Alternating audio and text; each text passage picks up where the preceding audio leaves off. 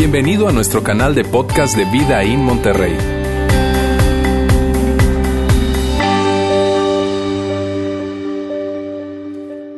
Muy buenas tardes, ¿cómo están?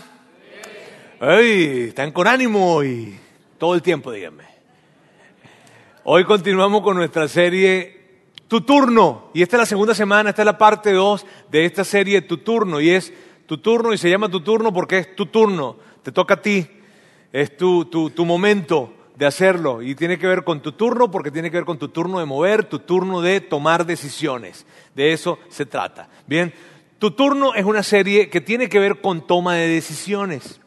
Y si es la primera vez que tú estás con nosotros, si hoy nos está visitando por primera vez, yo quiero decirte de inmediato qué es lo que nosotros estamos buscando con esta serie. Y lo que buscamos prácticamente en esta serie es lo siguiente, que tú puedas tener mejores decisiones o tomar mejores decisiones y tener menos arrepentimientos. Y lo que hemos dicho con esta serie es que esta serie es relevante para todos.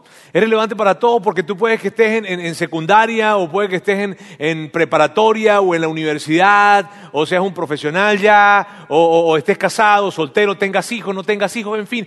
Cualquiera que sea la etapa de vida en la que tú te encuentres hoy en día, tú estás tomando decisiones. De hecho, independientemente de qué creencia tú puedas tener, tú estás tomando decisiones. Puede que tú seas cristiano, católico, creas en Dios, no creas en Dios tengas reservas con respecto a la Biblia, este, tengas muchísimas dudas con respecto a Jesús, en fin, todos, independientemente de la etapa, el momento y aún la creencia que nosotros podamos tener o en la que nos hayan criado, todos estamos tomando decisiones, por lo tanto esta serie es relevante para ti, es relevante para todos, todos estamos tomando decisiones.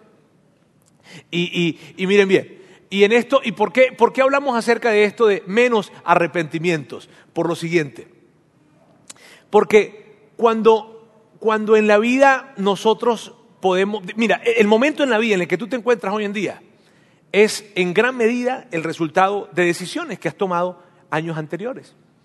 Cuando, si yo te pidiera, mira, por favor, mira un poquito hacia atrás, por favor, revisa los años anteriores de tu vida, muchos o pocos años hacia atrás. Y tú, y tú, y yo te preguntara, piensa en algún arrepentimiento que tengas, grande o pequeño ese arrepentimiento, esa cosa por la cual yo creo que tú pudieses arrepentirte, está totalmente conectada con decisiones que has tomado. ¿Por qué? Porque tomar decisiones siempre va a involucrar emociones, siempre. Y, y dependiendo del tamaño de la decisión, dependiendo si la decisión es muy importante, van a haber más emociones involucradas en esa decisión. Y una realidad con respecto a la toma de decisiones es la siguiente, que cuando hay ambientes emocionalmente cargados, es muy difícil tomar buenas decisiones. Y es por eso que en tu historia, muy probablemente, bueno, depende de cuánto, hayas vivido, ¿verdad? Este, pero en tu historia, muy probablemente, tú te consigues con esto, con una mala decisión relacional. ¿Por qué? Porque en el tema de las relaciones, las emociones están tan presentes, ¿vale? Es increíble cómo están presentes las emociones. Y, tú sabes, tú, la gente te decía, no te metas con él. Y yo, no te metas con ella. Pero tú estabas tan enamorada. Tú, tú estabas tan enamorada. Tú, tú jurabas. él es. Ella, yo tuve un sueño. O sea, él es, ella es, y mucha gente te decía algo, pero tú no, no, ¿por qué? Porque las emociones estaban tan, tan, tan presentes. Y de repente hoy cuando miras hacia atrás dices, yo no sé en qué estaba pensando. ¿Cómo pude meterme con él? ¿Cómo me pude enredar con ella? ¿Cómo? Por eso, porque las emociones estaban muy presentes y cuando las emociones están presentes es muy difícil tomar decisiones buenas.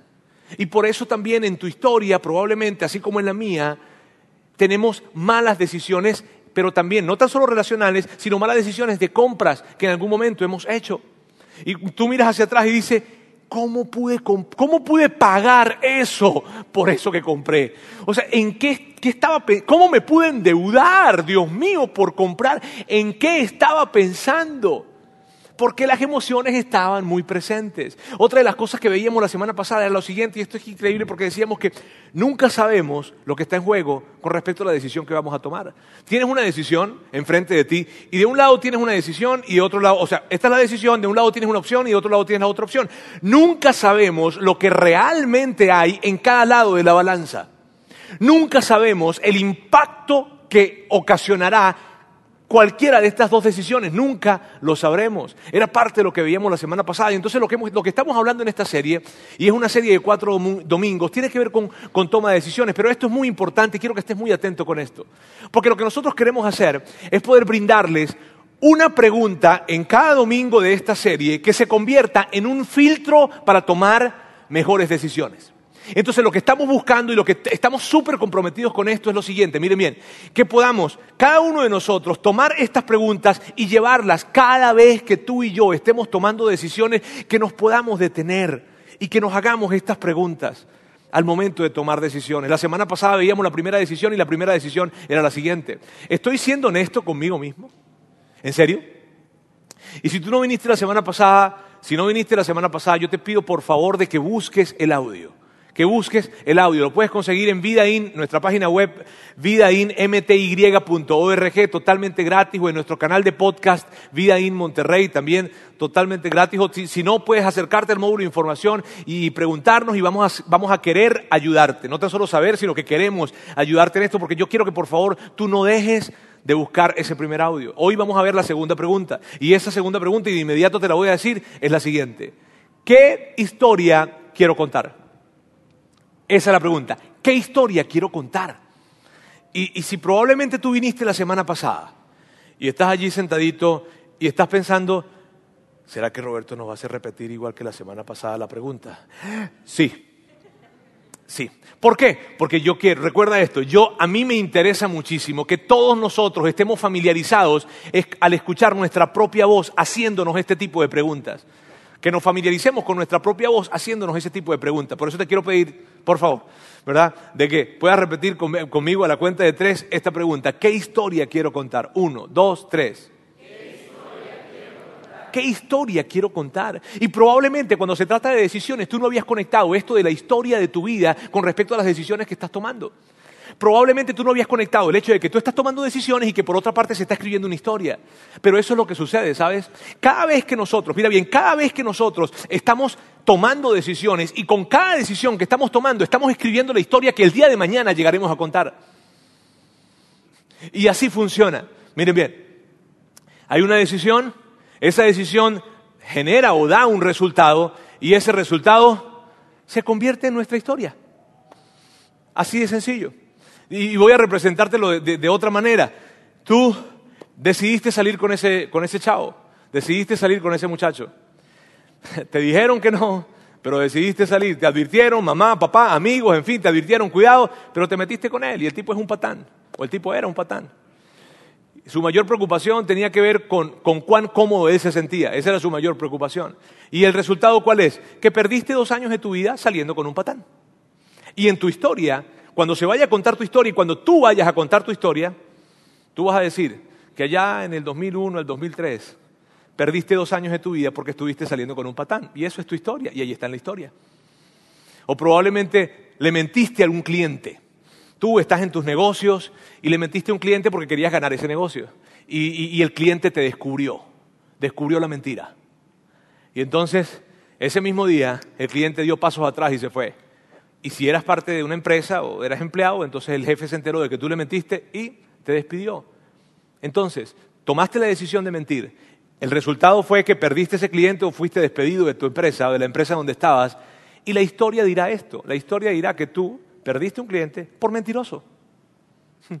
Sería incómodo, ¿verdad? Di mejor que porque no le dije la verdad, este, por mentiroso. Y así es. Ahora, ¿cuál es, qué, es lo que te quiero decir? Mira, amigos, cada decisión que nosotros tomamos, cada decisión que tú tomas, que yo tomo, en esa, esa decisión que estamos tomando va a generar un resultado y eso va a estar en nuestra historia. Nuestra historia va a describir y va a decir las decisiones que tomamos y los resultados que tuvimos con esto. Ahora, yo no sé en qué momento de, la vida tú te encuentras ahora, pero cada uno de ustedes, mire bien, cada uno de ustedes se encuentran en una situación específica y particular. Y la manera en cómo tú enfrentes esta situación que estás viviendo en tu vida será parte de tu historia. La manera en cómo tú enfrentes esta situación que estás viviendo el día de mañana será parte de tu historia. Entonces, puede que estés viviendo una situación difícil una situación difícil como bien pudiese ser el desempleo. Te despidieron de tu trabajo, es una situación realmente difícil, si eres un hombre está tan complicado el asunto, te sientes tan mal, no sabes qué hacer y, encarar esta situación te hace, te hace sentir mal porque, porque tú asocias, de alguna manera has, asociado, te enseñaron que tu valor dependía de, esto, de estar metido en el trabajo y, estás en ese momento y lo que estás haciendo para poder lidiar con esto y no sabes qué hacer y entonces de repente empezaste a tomar y a tomar y a tomar para, para anestesiar de alguna manera eso que estás sintiendo. Y empezaste a tomar un poco más y un poco más y un poco más y ahora te, te, te, vas con tus amigos y te, y te enredaste en algunas deudas porque te metiste en deudas también para no sentirte tan mal en el hecho de que no podías tener entonces compraste, pero endeudándote, en fin, total de que has, roto con el respeto que te tiene tu esposa, ya perdiste el respeto que te tienen tus hijos. Esa no es la historia que tú quieres contar. Y que el día de mañana tengas que contar cómo tú enfrentaste ese desempleo y que terminaste perdiendo el respeto de tu esposa y de tus hijos por la manera en que lo enfrentaste. Esa no es la historia que tú quieres contar. O si tú estás casada, tú estás casada y estás viviendo una crisis matrimonial.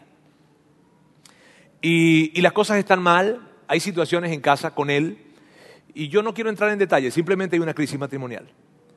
Eh, de repente estás en, la oficina o en el gimnasio y, tú sabes, ahí está ese, muchacho o está ese hombre y que te parece atractivo, pero, pero que de repente se acerca y te dice cosas que no estás escuchando en casa. O te empieza a decir cosas, oye, mira, estás muy linda, en fin, qué sé yo. Y tú te empiezas a sentir, wow, ¿no? Eh, eh, entonces él, él se acerca para decirte que él está dispuesto a llevar esa relación a un nivel más personal, si tú estás dispuesta, y que él no tiene problemas con el hecho de que tú seas casada. Y él te lo deja saber, y entonces te invita, ¿qué te parece si nos tomamos un café mañana? Y te deja así y te vas. Y esa es tu situación en este momento. ¿Qué vas a hacer? Hazte la pregunta, ¿qué historia quieres contar? Tienes mira, más allá de la gran crisis que tengas en la casa, más allá de lo mal que te sientas con él, más allá de lo que él te haya hecho, más allá de que, de que todas las personas te están diciendo cosas, en fin, más allá de lo que yo, inclusive como pastor de una iglesia, te pudiese decir, más allá de lo que, de lo que yo te pudiese decir y más allá de lo que el mundo te pudiese decir, hazte la pregunta tú misma. ¿Qué historia quieres contar? Bueno, y yo estuve pasando una situación de crisis matrimonial hace años atrás y entonces, bueno, vi a un hombre en la oficina que lo, consideré pues atractivo, él me invitó a salir y me dijo que todo total de que me enredé con él emocionalmente y me enredé sexualmente con él y, y resulta que yo me sentí tan culpable, después de ese fin de semana me sentí tan culpable y me sentía tan avergonzada y cuando iba a abrazar a mis hijos, oh, me sentía tan culpable, tan avergonzada y le mentí a mi esposo, le mentí a mis hijos y pasaron años y seguí mintiendo y después me descubrieron y se acabó mi matrimonio. Esa no es la historia que tú quieres contar. Esa no es la historia que tú quieres contar, te lo aseguro. Y mi punto es el siguiente, amigos, todos nosotros queremos contar nuestra historia en algún momento de nuestra vida. Todos nosotros en algún momento queremos sentarnos tal vez en la sala de nuestra casa y sentar a nuestros nietos en las piernas y decirles, vengan acá que les quiero hablar del abuelo. Todos nosotros queremos contar esa historia, todos nosotros queremos contar historias a nuestros hijos. Y por cierto, tú quieres ser el héroe de tu historia. Tú quieres ser el héroe de tu historia. Yo quiero ser el héroe de mi historia. Lo confieso. Porque todos queremos ser los héroes de nuestras historias. Y yo quiero ser el héroe de mi historia. Yo quiero que, yo sea el papá, el abuelo. ¿Sabes? Que cuando piensen en mí, piensen en el abuelo. El abuelo con su fe nos inspiró a todos. El abuelo cada vez que hablaba nos encendía el corazón porque nos hacía ver a Dios de una manera como nunca lo habíamos visto. El abuelo, el abuelo, el abuelo vivió de una manera tan íntegra y nunca, nunca, nunca, nunca engañó a mamá. Ah, el abuelo, el abuelo era tan increíble. Así yo quiero que, que que hable. Y yo sé que tú también quieres contar tu historia de esa manera el día de mañana y que tú seas el héroe de tu historia. Pero probablemente tú digas, y yo entiendo, probablemente tú digas, ah, Roberto, eh, sabes, hay muchos capítulos malos en mi historia. Ya hay muchos capítulos malos en mi historia y la historia no se puede borrar, la historia es historia. Pero aun si esa fuera tu situación, yo, yo te diría lo siguiente, tu historia no se ha terminado. Y quedan muchos capítulos por escribir acerca de tu historia, quedan muchos episodios de tu historia. Y lo que yo te diría es, encárgate de que ahora en adelante, cada capítulo de tu historia que se escriba sea un capítulo bueno y que en la suma total de todos los capítulos de tu historia haya más buenos que malos. ¿Y cómo logramos eso? ¿Cómo logramos hacer que, que, nuestra historia pueda contarse de esa manera? Cuando nos hacemos la pregunta justo antes de tomar decisiones, la decisión que sea que tengamos allí enfrente, que podamos entonces hacernos esa pregunta, ¿qué historia quiero contar? De hecho, plantéatela inclusive, si tú quieres, plantéatela de las formas que sean. Aquí hay otra manera en que, en que te la pudieses plantear. ¿Cuál de las opciones disponibles quieres que sea parte de tu historia? ¿Cuál de todas las opciones que hay en la decisión que está enfrente de ti, cuál te gustaría, cuál crees que se vería más bonita en tu historia? Y hazlo, y toma esa decisión. Y yo sé que es difícil. Amigos, yo sé que es difícil. Y yo sé que es difícil porque cuando tú y yo estamos teniendo, estamos enfrente de esa decisión que estamos a punto de tomar, llámese de negocio, llámese relacional, llámese de salud, llámese de, respuestas emocionales, inclusive ante tensiones en nuestros hijos o con nuestros, con nuestros empleados o con nuestros jefes, como sea. Ante esa situación que tú tienes enfrente y que estás tan, tan, tan, tan, oh, es difícil, claro que es difícil. Y es difícil, ¿por qué? Porque nosotros nos enfocamos en eso que tenemos enfrente y perdemos de vista el cuadro completo. Porque tú y yo lo que caemos es que creemos que esa decisión que tenemos enfrente, sea cual sea, esa decisión que tenemos enfrente se convierte el todo de nuestra vida. Y que nuestra vida se resume a eso. Y que no hay nada más en nuestra vida que la, la decisión que tenemos enfrente. No vemos, somos incapaces de ver las implicaciones de esto. Esa es tu tendencia y esa es la mía. Y cuando el factor tiempo está metido, se complica más.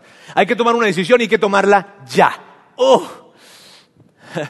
Es un tema de calendario o cuando el factor temor se involucra, oh, si no me dices que sí, me voy y no me caso contigo. O, si no se hace la cuota, estás despedido. Cuando, cuando hay el factor tiempo o el factor temor, se complican las cosas y se hace más difícil ver las cosas con más claridad. Pero el tema es que esas decisiones que tenemos enfrente, el gran asunto es que tú y yo caemos en que creemos que nuestra vida se resume a solamente eso. Y los, mira bien, los expertos nos ayudan a entender un poco este asunto. Los psicólogos dicen que cuando, que cuando, que cuando nosotros permitimos que nuestros apetitos se crucen en nuestra toma de decisiones y se metan en nuestra toma de decisiones, seremos víctimas de un sesgo cognitivo llamado focalismo o anclaje. Y el focalismo no es difícil de entender. Si tú has estado enamorado, tú has sido víctima del focalismo. Es fácil de entender. Significa que solo piensas en ella, solo piensas en él. Ah. Y, tu vida se resume a él o se resume a ella. ¿Y para dónde vamos? No sé, tengo que preguntarle a él. Y, a qué hora vas a salir? Depende a qué hora salga él. ¿Sabes? Eso es focalismo. Por eso, cuando tú vas a comprar un carro, el único carro que tú ves en la calle es la marca del carro que tú quieres comprar. ¿Sabes? Sí. Vamos a ver quién fue el que pagó el patrocinio hoy en la mañana. Eh, la BMW. Entonces te quieres comprar un carro BM, ¿verdad? Y de repente ves puros BMs en la calle.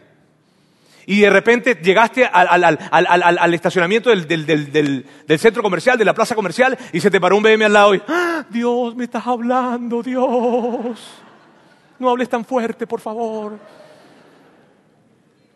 Sí, el tema es este, siempre han existido carros BMW. Lo que pasa es que ahora, como quieres comprar uno, estás viendo todos por estás viendo por todas partes un carro de estos. Y por eso cuando tú quieres quedar embarazada, tú ves por todas partes, ves carriolas, por todas partes ves mujeres embarazadas, por todas partes. Y tú dices, oye Dios, pero ¿será que ¿qué pasó? Monterrey está súper fértil últimamente, o sea, eh, ¿qué onda con esto? No, no, no, siempre han existido mujeres embarazadas, siempre han existido carriolas. El tema es que ahora tú estás queriendo quedar embarazada. Y por eso es que nos recomiendan que no vayamos al súper con hambre. Porque cuando tú vas al súper con hambre, eso está escrito. No vas a tomar buenas decisiones. No vas a ver las cosas con claridad. Vas a creer que eso es tan rico, ¿verdad? Sí, y eso sucede, amigos. Y por eso esta pregunta, escúcheme, por eso esta pregunta es tan poderosa. Yo quisiera, wow, transmitirte lo, lo, lo, lo increíble que esta pregunta es. Cuando nos hacemos esta pregunta es increíble. ¿Por qué? Porque así funciona esta pregunta y yo quiero que tú lo veas aquí conmigo. Nos aleja de lo inmediato nos aleja de lo inmediato, nos enfoca en ver el cuadro más amplio, nos enfoca en ver qué podría pasar si tomo esta o esta decisión y entonces nos empodera para tomar la mejor decisión. ¿Sí ves? Y, ten presente esto, porque esta pregunta eso es lo que hace, alejarnos de lo inmediato, ayudarnos a ver las implicaciones de lo que podría pasar en cada una de las decisiones que voy a tomar, por lo tanto estoy empoderado o facultado para tomar la mejor decisión. Ahora, nosotros no somos los únicos que hemos estado lidiando con, con esta situación. No somos los primeros que hemos lidiado con esta tensión. Hay una historia en el Antiguo Testamento de un muchacho judío que tomó muchas decisiones y que fueron decisiones increíbles, pero que una decisión, una específica decisión nos muestra, mira, la lección es tan grande, es tan grande que hay en este muchacho, su nombre es José, José, Joséito. y, y José, José era el hijo de Jacob, que era hijo de Isaac, que era hijo de Abraham. ¿Me siguieron? No importa si no me siguen. Este, y yo, quiero mostrarte aquí una, una imagen, acá. Bien. Aquí tenemos al amigo José. El tema con José es que José era el hijo número 11 de 12 hermanos. Y sus 12 hermanos, bueno, sus 11 hermanos, perdón, porque era el hijo número 11 de esos hermanos, había una situación con ellos y la situación que había es que ellos tenían una gran tensión en contra de él. Ellos estaban muy molestos en contra de él. ¿Por qué? Porque el papá, o sea, Jacob, veía a José con, con, ojos de favoritismo.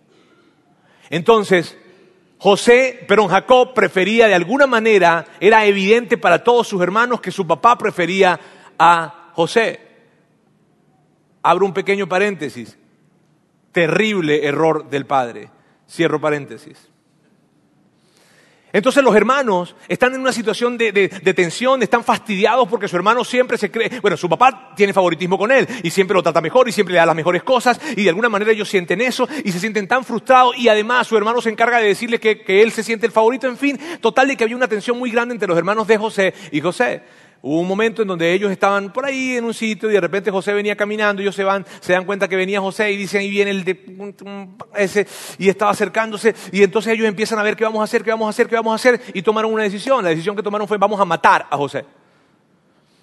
José llega, lo toman, lo lanzan entonces a un pozo que había, y lo colocan allí. Y cuando lo colocan allí, en medio de esa situación tan fuerte, empiezan a platicar todos. Y empiezan a decir, lo vamos a matar. Y otros decían, no, probablemente no, no, pero ¿cómo lo vamos a matar? No, no, claro que sí, vamos a matarlo porque él siempre, que no sé cuánto, que lo otro, que papá siempre lo favorece a él. Y empieza toda esa tensión y esa discusión en medio de ellos, de sus hermanos. Y entonces toman la decisión, ok, no lo vamos a matar, pero sí lo vamos a vender como esclavo.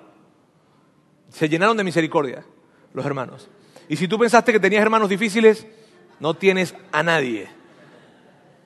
Entonces tomaron y vendieron a José y lo vendieron a un grupo de comerciantes de esclavos que pasaban por ahí y que iban rumbo a Egipto. Cuando, eh, ahora yo, yo antes de continuar, yo quiero que, mira, yo quiero que hagamos esto. Vamos, por un momento, vamos a la idea original que te estoy planteando el día de hoy. Imagínate, imagínate que tenemos nosotros la posibilidad de ir a ese tiempo, que estamos en una, en una máquina del tiempo, ¿está bien? Y, llega, y están ahí los hermanos de José platicando acerca de qué van a hacer con José. Tienen que tomar una decisión. Ellos tienen que tomar la decisión de qué van a hacer con su hermano que están cansados de que tras año tras año, tras año tras año, se cansan de escuchar el favoritismo que tiene su papá por él. Y están a punto de tomar una decisión. Están allí, en medio de eso. Y de repente aparecemos tú y yo allí. Porque la máquina del tiempo nos colocó allí. A ver, muchachos, muchachos. Eh. ¿Y quiénes son ustedes? Después te explico, tranquilo. Ok, ya va. Y estamos allí, en medio de ese momento. Antes de que tomen una decisión, nosotros sabemos la situación en la que están ustedes. Nosotros sabemos ¿Por qué ustedes están tan molestos y se sienten tan frustrados con su hermano? ¿Y cómo lo saben? Después hablamos. Ok, pero el punto es este. Háganse, antes de que tomen la decisión, y, sabemos que ustedes quieren tomar una decisión radical, pero antes de que tomen la decisión, háganse esta pregunta. ¿Qué historia quieren contar? ¿Cómo les gustaría ser recordados? ¿Les gustaría, les gustaría ser recordados como el grupo de hermanos que vendieron a su hermano y que engañaron a su papá y le mintieron diciéndole que su hermano había muerto? ¿Qué creen que contestarían ellos? Yo estoy seguro que hubiesen dicho, no, no queremos ser recordados de esa manera. Así de poderosa es esta pregunta. ¿Qué historia quieres contar? Detente por un momento y hazte la pregunta, ¿qué historia quieres contar? Porque los hermanos de, José, esto fue lo que hicieron, tomaron las vestiduras de José, la ropa de José y las mancharon con sangre de animal. Y luego le llevaron las, las ropas a su papá, a Jacob, y le dijeron, papá, José murió. A José lo mató un animal salvaje. Y dice la Biblia que fue tan profundo el dolor, el escritor de Génesis dice que fue tan profundo el dolor que sintió Jacob Imagínate, su hijo murió, su hijo favorito murió, pero a sus hermanos no les importó ver el dolor de su padre con tal de que ellos pudiesen salirse de su hermano. No les importó que, mira, esto es duro, o sea, yo, ponte en ese lugar. Cada día tú mirar y ver a tu papá deprimido en la mesa, lamentándose y llorando la muerte de su hermano, y tú sabes que es una mentira. Y fue un secreto que tuvieron que guardar por años los once. Y se comprometieron los once. Nadie va a hablar. ¡Wow! Eh, José llega a Egipto y cuando llega a Egipto aparece un nuevo personaje en la historia y es Potifar. Poti, le podemos decir. Potifar, Potifar fue el hombre que compró a José como esclavo. Lo compró, Potifar era el capitán, de, o era, sí, era el capitán de la, de la guardia de palacio en, el faraón, con el del, faraón, y él compra a José. Entonces, ahora José está en, una, situación en la que tiene que tomar una decisión también. ¿Huye o, actúa de la misma forma como actuaban la gran mayoría de los esclavos en ese tiempo, que era actuar de muy mala manera para ver si se fastidiaban de él y lo, dejaban, lo soltaban, lo abandonaban, en fin? O, no, o le echaba, le echaba ganas a esa nueva situación de esclavo en su vida. Y entonces eso fue lo que hizo José. José dijo, ¿sabes qué? Bueno, si soy esclavo, pues me va a tocar ser esclavo, voy a ser el mejor esclavo que esta gente haya tenido. Y empezó a hacer las cosas bien. Empezó a trabajar bien, empezó a servir bien, empezó a hacer todo lo que hacía, lo hacía muy, muy, muy, muy, muy bien y Potifar se dio cuenta de esto. Y como Potifar se da cuenta de que él estaba trabajando súper bien, entonces le dio más y más responsabilidades, a punto de que colocó toda la servidumbre de su casa, la colocó bajo el dominio de José. Y le dio ese nivel de autoridad y responsabilidad a José. De hecho, el escritor del libro de Génesis lo escribe de esta manera. Por eso Potifar dejó todo a cargo de José y tan solo se preocupaba por lo que tenía que comer. ¡Qué maravilla! ¿Ah? Ahí estaba José encargado de todo. Entonces, bueno, si bien las cosas habían sido difíciles para José, realmente estaba ah, vendido por sus hermanos, en fin, lo que sea, pero parece que ahora la historia estaba como que medio acomodándose porque estaba en un lugar de posición de autoridad en la casa de Potifar, que era un hombre muy importante. Pero algo sucedió en ese momento. Entra en la historia algo crítico. Y José tiene que tomar una decisión. El, asunto de este, el asunto de esta decisión es que ninguna de las opciones que tenía José lo dejaban en un buen lugar. Ninguna. Veamos lo que pasó. José tenía muy buen físico y era muy atractivo. Y yo sé que tal vez se te puede hacer un poco difícil entender esto. Yo quiero ayudarte un poco con esto.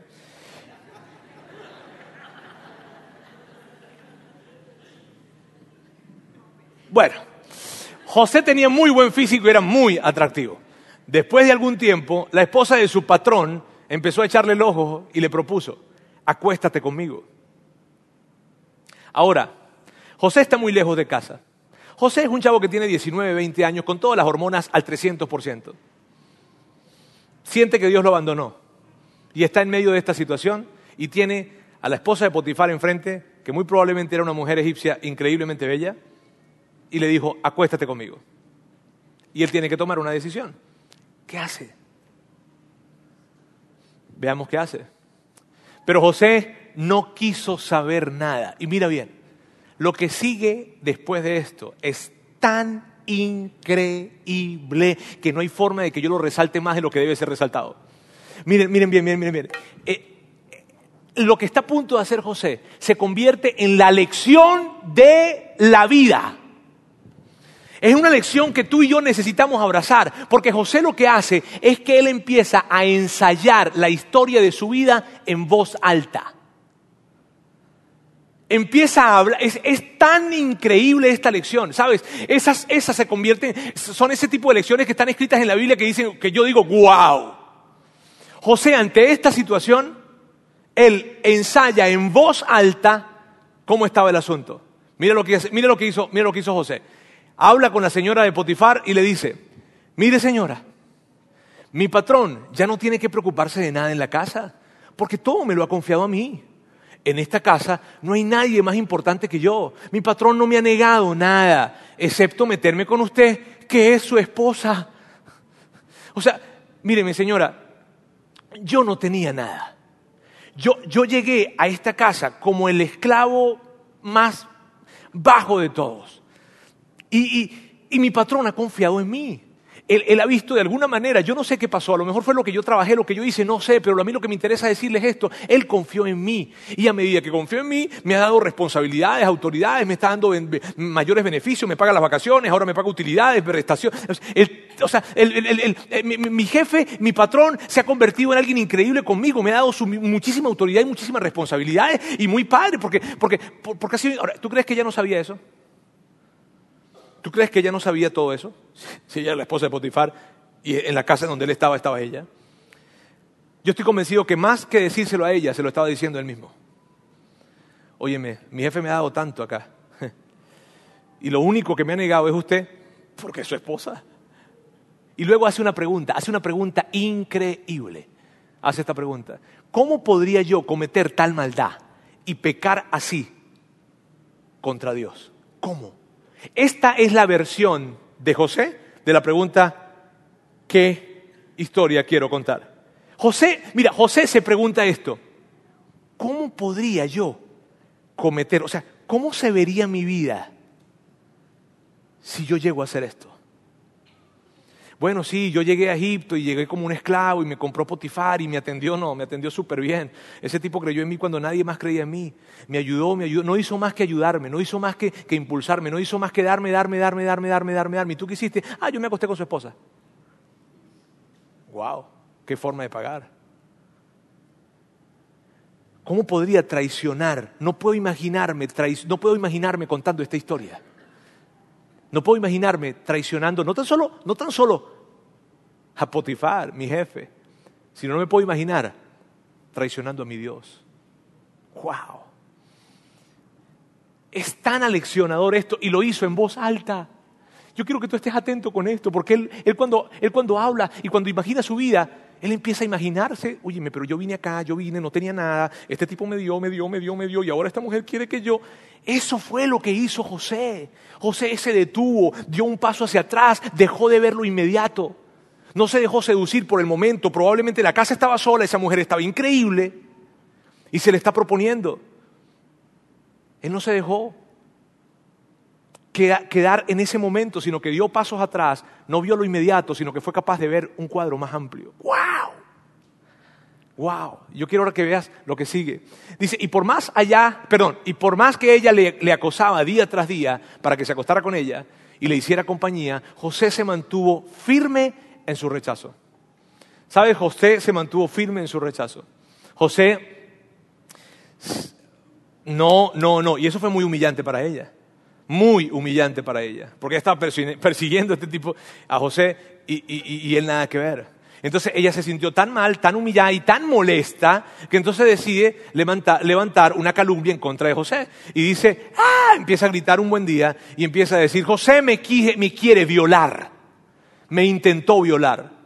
Ahora, allí mete en grandes problemas a José. Ahora, aquí tenemos a Potifar. Imagínate la escena. Está Potifar acá eh, y, tiene, y, Potifar tiene que tomar una decisión. Porque resulta que este tipo que había sido, que se había llegado a su casa, que le había ganado la confianza, que se había portado tan bien, que lo estaba ayudando y que le había ganado, y que él, le había ganado afecto en todo este tiempo, porque si lo había colocado al frente de toda la servidumbre, le había ganado afecto a él.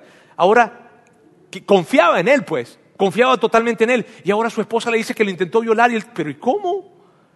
Y yo, mira, yo soy de los que creo que, yo creo que Potifar no le creyó a su mujer. Porque es que era para matarlo, él podía matarlo inmediatamente. Él como que sabía la esposa que tenía. No sé. Este, el punto es que ahora Potifar tiene que tomar una decisión y la decisión que toma Potifar es enviarlo a prisión. Y ahora, en la vida de José, ahora hay un nuevo episodio y es la prisión. Ahora, José está en prisión y, cuando llega a prisión, es increíble, pero el escritor de Génesis dice esto, que, y él dice así, y el Señor estaba con José. O sea, y si estaba con José, ¿por qué dejó que lo vendieran los hermanos? Y si estaba con José, ¿por qué lo dejó ser esclavo en casa de Potifar? Y si estaba con José, ¿por qué permitió que esta vieja loca se metiera en el camino? Y si estaba con José, porque estaba en prisión. A ver, si Dios está con José, ¿por qué está en prisión? ¿Acaso la situación que está pasando quiere decir que Dios está o no está? Oh. Qué interesante eso. Ahora, José llega a la cárcel y José hace lo que él siempre hacía. llegó a la cárcel y dijo, si yo estoy en la cárcel, pues hacer el mejor preso que yo pueda hacer. Aquí voy a chambear. Y se ganó el favor del carcelero. El carcelero lo vio con buenos ojos. Dos años después de que él estuvo en prisión, llegaron dos tipos. Llegó, llegaron, pensé en un nombre político, pero bueno, este, llegaron dos personas, perdón, llegaron dos personas. Estas dos personas llegan y tienen un sueño, cada uno tiene un sueño. Entonces José, José tenía una habilidad que Dios le había dado, que era poder interpretar los sueños tenía una sabiduría especial para esto. Entonces llega, esta persona sueña una cosa, él sueña la otra, eh, José les interpreta el sueño, le dice, tú te vas a morir y tú va a venir alguien del mismo reino de allá del palacio y te van a volver a instalar en la misma posición en la que tenías. Y sucedió lo que él dijo, el chavo, el otro murió y este se volvió al reino y otra vez fue colocado como copero del rey porque ese era su trabajo. Ahora, cuando él se está yendo, cuando se estaba yendo el, copero, José le dice, oye, ¿sabes qué? Por favor, tú vas, tú vas a servirle al faraón. En algún momento que tengas, en alguna oportunidad que tengas, dile que yo estoy aquí, que a mí me encerraron injustamente, que fue mentira. Por favor, habla con él. Y el copero le dijo, mira, te lo aseguro. Se fue, se le olvidó. Y pasaron dos años y no le dijo nada. Hasta que el faraón llegó a tener un sueño. El faraón tuvo un sueño. Y el faraón ese sueño que tuvo consideró que era un sueño importante, no tan solo para él, no tan solo para él, sino también para, para toda la nación. Entonces, él, trata de consultar a las diferentes personalidades en su reino. Le pregunta a los magos, a los, a los sabios, a los brujos, a los chamanes, a quien sea. Y empieza a preguntar y a preguntar y a preguntar y a preguntar. Y nadie le puede, nadie le puede interpretar el sueño. Entonces el copero se acordó. Mi señor, usted sabe, hace dos años yo, yo caí de su gracia por un momento, a lo mejor no se acuerda mucho, este, pero, pero en ese momento yo conocí a alguien, esa persona me interpretó el sueño, se lo interpretó otro, todo lo que dijo pasó, probablemente él pueda servir y ayudar. Y entonces el faraón dijo, ¿cómo se llama? José, tráigalo. Y entonces se llevaron a José y José se coloca enfrente del faraón, el faraón le echa el cuento y le dice que soñó. Y José le interpreta su sueño, pero no tan solo le interpreta su sueño, sino que le da un consejo. Le dice, ¿qué debería hacer con respecto a ese sueño? ¡Wow! El sueño tenía que ver con, con abundancia y con escasez. ¿verdad? Y entonces, él se queda asombrado y ante la respuesta de José, en esa, ante la conversación que estaba teniendo con José, el faraón le dijo, yo te quiero pedir algo, ¿qué? Y lo coloca como primer ministro de la nación de Egipto, el segundo a bordo en toda la nación. Y entonces, para que lo ayudara a orquestar toda la logística necesaria para acumular el grano durante siete años, o sea, era un trabajón, y se lo dio a él. Total de que pasan siete años y llega la hambruna que había, que había eh, eh, em, predicho, o predicho no, predí, exacto. Total de que llegó la hambruna que, que había dicho José. Siete años después, cuando llega esta hambruna, la nación de Egipto tenía grano para toda la nación e inclusive para los animales. Y ante esa situación, fíjense bien, lo que pasó fue que varias ciudades que estaban alrededor de Egipto, inclusive que estaban lejos de Egipto, empezaron a sentir la hambruna. Y lo que hicieron fue que empezaron a viajar hasta Egipto para comprar el grano. Y allí, en este momento de la historia, aparecen otra vez los hermanos de José. Y los hermanos de José son alcanzados por esa terrible hambruna que había llegado y ahora llegan a Egipto para comprar grano. Pero cuando, cuando llegan a comprar grano, aparece José en escena. Y cuando ellos ven que es José, su hermano, el que ellos vendieron y que habían vendido hace años atrás y que le habían dicho a su papá que había muerto, cuando lo vieron, ¿qué creen? Se asustaron. Pensaron, este vato nos va a matar. Hasta aquí llegamos. Sí, ya se fue. Lo que fue, fue. Se quedó. Ya.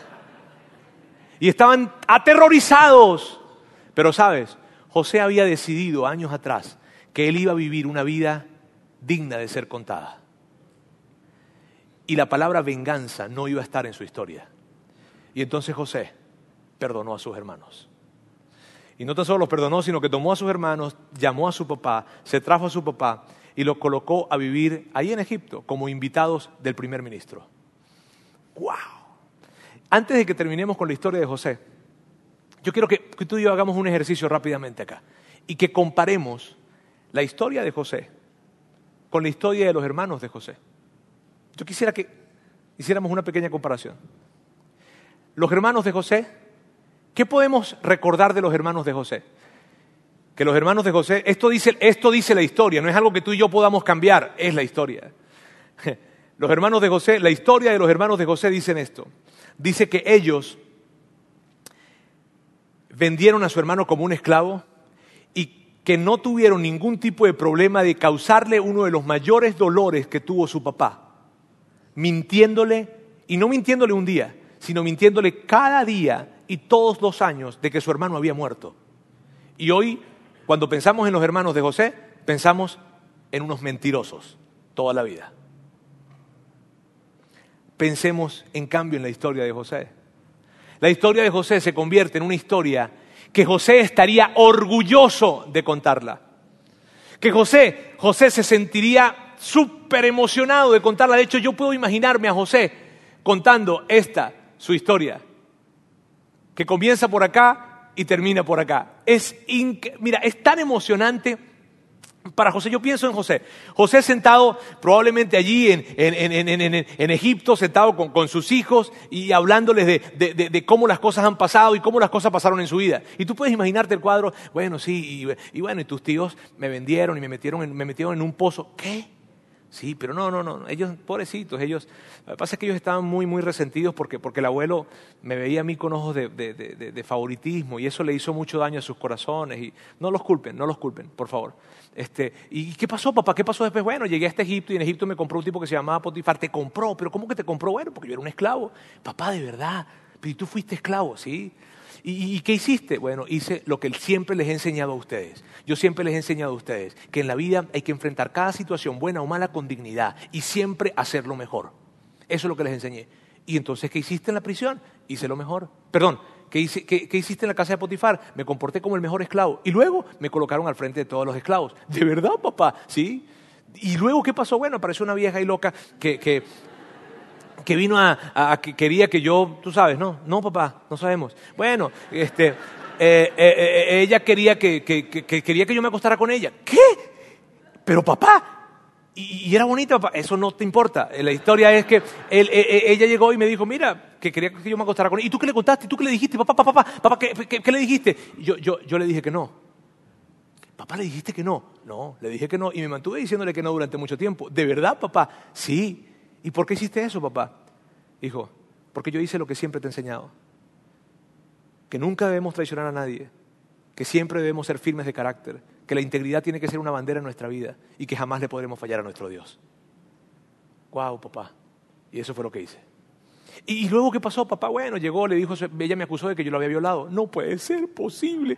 Y luego, ¿qué pasó? Bueno, me metieron en prisión. No, no manches, papá, no, no. ¿Te metieron en prisión? Sí, me metieron en prisión. Me metieron en prisión. ¿Y en prisión qué hiciste? ¿En prisión qué hiciste? Hice lo que siempre te he enseñado que hagas. Que no importa la situación en la que tú te encuentres, estés bien o estés mal, tengas mucho, tengas poco, siempre actúes con dignidad. Y que siempre veas a los, a los ojos a las demás personas diciéndole, yo soy transparente y te voy a ayudar. Y eso fue lo que él hizo con el carcelero. Papá, ¿hiciste eso? Sí. Eso fue lo que hice. ¿Y qué pasó? Me colocaron como jefe de los presos. No puede ser, papá. Y llegaste ya así. Luego llegaron dos personas allí, tuvieron unos sueños. Tú sabes que yo interpreto sueños. Sí, yo lo sé, papá. No podemos soñar nada porque nos descubres. En fin, este, el punto es que, bueno, pasó el tiempo, pasó el tiempo, y pasó el tiempo, y pasó el tiempo. Y cuando pasó el tiempo, de repente, eh, eh, eh, yo les revelo a ellos los sueños. Ellos agarran, uno de ellos se va para, para el faraón. Me dijo que me iba a ayudar, por cierto, y te ayudó. No, no, no, no. Pero cada tipo te encuentras, papá. Así es la vida, dijo. La vida es difícil. Pero bueno, total de que este tipo agarró, habló con el faraón y yo llegué a, estar al frente de Faraón, y entonces el Faraón le, interpreté el sueño, le di un consejo y me colocó aquí como primer ministro. Y aquí estoy donde, yo, donde tú siempre me has visto. Papá, qué increíble historia. Papá, sí, pero no te contaba una parte. ¿Qué, papá? Tus tíos llegaron otra vez. ¿Qué? Sí, tus tíos llegaron. ¿Para qué? Tenían hambre, se estaban muriendo de hambre y vinieron a comprar comida a Egipto. ¿Y tú qué hiciste? Ay, los tenías de pechito, papá. Sí, los tenías de pechito. ¿Y qué hiciste? Los perdoné. Papá, los perdoné. Porque yo siempre les he enseñado a ustedes que no hay que guardar ningún tipo de rencor, sino aún aquellas personas que nos hayan hecho tanto daño, los vamos a perdonar. Y eso fue lo que hice. Papá, dime si esa no es una historia digna de contar. Dime. Y por eso yo quiero insistirles a ustedes en esto. Miren bien, tú estás escribiendo tu historia con cada decisión que tomas. Con cada pequeña o grande decisión que tomas, tú estás escribiendo tu historia. Entonces mi pregunta para ti es esta, ¿qué historia quieres contar? O sea, ante las decisiones que tienes enfrente, ante lo que vas a hacer con aquel empleado, ante lo que vas a hacer con aquella persona, ante lo que vas a hacer con aquella mujer, ante lo que vas a hacer con aquel, negocio, ante lo que sea que tengas que hacer, ¿qué historia quieres contar de ti? el día de mañana. ¿Qué historia quieres contar? Y yo sé, mira, yo sé, yo sé muy bien, yo sé muy bien que tú, que tú, que tú tal vez me digas a mí, Roberto, es que hay tantos, tantas cosas, tantos capítulos malos en mi historia. Y permíteme repetirte otra vez que tu historia no ha terminado. Y que todavía faltan capítulos por escribir. Y que si te has equivocado, hoy comienza un nuevo capítulo. Y que tú decidas escribir capítulos de perdón, capítulos de perseverancia, capítulos de generosidad, capítulos de disciplina, capítulos de, amor por otras personas, capítulos de redención en tu libro, en tu historia. Y que entonces tal vez tengas el día de mañana contarle a tus, hijos o a tus nietos y decirles, ¿sabes qué? Y sí, y me hicieron muchísimo daño. Y tu abuelo me hizo mucho daño, y mi socio me hizo mucho daño, y ellos me hicieron mucho daño, pero yo los perdoné. Y sí, tu papá hizo algo muy malo, y tu papá se equivocó mucho, pero tu papá llegó un día en que dijo, nunca más lo vuelvo a hacer. Y ahora, y desde ese momento, la dirección de mi vida cambió por completo y decidí no volver a hacer y no lo volví a hacer. Yo lo que quiero insistirte hoy es, por favor, escribe los capítulos de tu vida, pero escríbelos con esa pregunta, ¿qué historia quiero contar? Entendiendo que queda mucha vida por delante, que tu historia no ha terminado y que ante cada decisión que quieras tomar, por favor, te detengas y hagas esta pregunta, ¿qué historia quiero contar? No, sí, me moví por dinero. No, sí, me moví por por rencor. No, ¿por qué? ¿Qué historia quieres contar? Amigos, esta semana fue una semana muy dura para nosotros. Fue una semana muy dura para nosotros como iglesia. Porque una chiquita, una, una niña súper valiente, increíble, hace dos años nació y nosotros estuvimos en ese nacimiento. Nosotros fuimos a, como iglesia Muchos de los que están acá, yo fui, muchos de los que están acá fuimos al hospital, la vimos nacer a Renata y, nos emocionaba darle la bienvenida a Renata. Pero Renata vino con una situación en su corazón y entonces nosotros como iglesia unimos nuestra fe para pedir a Dios por Renata. Y cada, día era, era, pedir, pedir, pedir y era cuando estuvo internada, sometida a una operación sumamente difícil, todos los días íbamos. Todos los días íbamos, diferentes personas llegaban y hablábamos con ellos y hablábamos con Jorge y Gaby, que eran sus padres, diciéndoles, ¿sabes qué? Estamos confiando en Dios, Dios está a cargo de esto y unimos nuestra fe para pedir por Renata. Y, y, cada día era un día, oh, o sea, pasaba un día y wow, pasó un día. Y era una oración tras oración, tras oración, tras oración. Y la semana pasada Renata murió. Y el lunes estuvimos acá, hicimos un servicio para recordarle. Y algo, algo sucedió este lunes.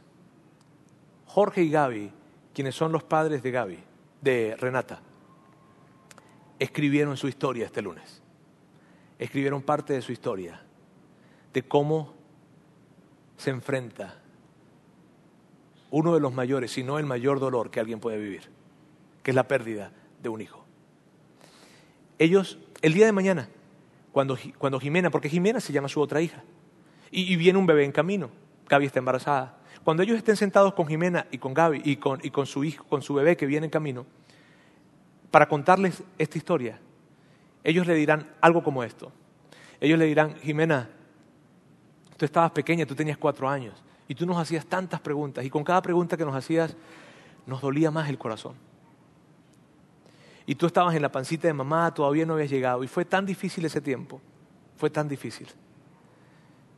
Pero recordamos ese lunes en que estuvimos en la iglesia y vimos a toda la gente de la iglesia y todos estaban vestidos de blanco y habían globos blancos por todas partes y cantaron algunas canciones y fue, fue increíble. Y sabes, Jimena, y sabes, a su otro hijo le dirán, esto es lo que le van a decir.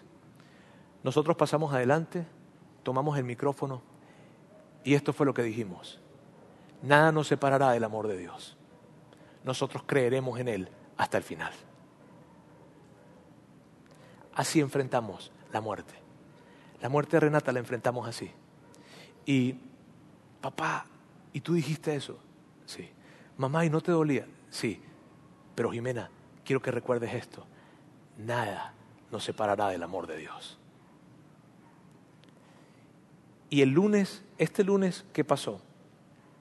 Toda la fe de los que estuvimos aquí fue marcada y fue impactada por Jorge y por Gaby. Y esa historia ya se escribió. Mi pregunta para ti es esta. ¿Qué historia quieres contar? Independientemente de la crisis que puedas estar viviendo, y probablemente no estás viviendo una crisis tan extrema como la que, como la que viven Jorge y Gaby. Pero yo quiero preguntarte a ti, ¿qué historia quieres contar? ¿Qué historia quieres contar? Detente, da un paso hacia atrás y hazte la pregunta, ¿qué historia quiero contar? Ante cada decisión, hazte esa pregunta. Permíteme orar. Dios quiero darte gracias por esta tarde ya.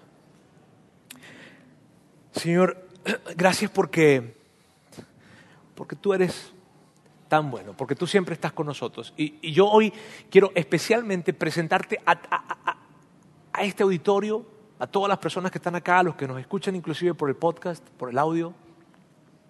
Y quiero pedirte que nos des, les des, nos des el valor para detenernos ante esa decisión que podamos estar teniendo, dar un paso hacia atrás y hacernos la pregunta, ¿qué historia quiero contar? ¿Cuál es la historia que yo quiero contar el día de mañana? Así la decisión que tenga enfrente sea tan difícil, mis emociones estén tan involucradas, pero cuando damos pasos hacia atrás, Dios, yo te quiero pedir que ayudes y nos des la fuerza, la fortaleza para poder dar un paso hacia atrás en medio de esa decisión, de esa y de las que vengan, y que podamos tomar esta pregunta, ¿qué historia quiero contar? Y que la hagamos parte de nuestra vida y que en cada decisión que vayamos a tener enfrente, siempre nos hagamos la pregunta, ¿qué historia quiero contar? Yo quiero presentarte a cada persona en este auditorio y que tú seas trayendo sabiduría a sus vidas cuando ellos se hacen esa pregunta. Y que seas tú hablándole a sus corazones cuando se hagan esa pregunta, guiándoles en la decisión que tienen que tomar. Gracias Señor, te amamos en el nombre de Jesús. Amén. Gracias por haber escuchado este podcast de Vida en Monterrey. Si deseas escuchar estos mensajes en vivo, te invitamos a que nos acompañes todos los domingos a nuestro auditorio. Para más información sobre nuestra ubicación y horarios, entra a vidainmty.org o síguenos en nuestras redes sociales como Facebook, Twitter e Instagram. Nos vemos la próxima semana.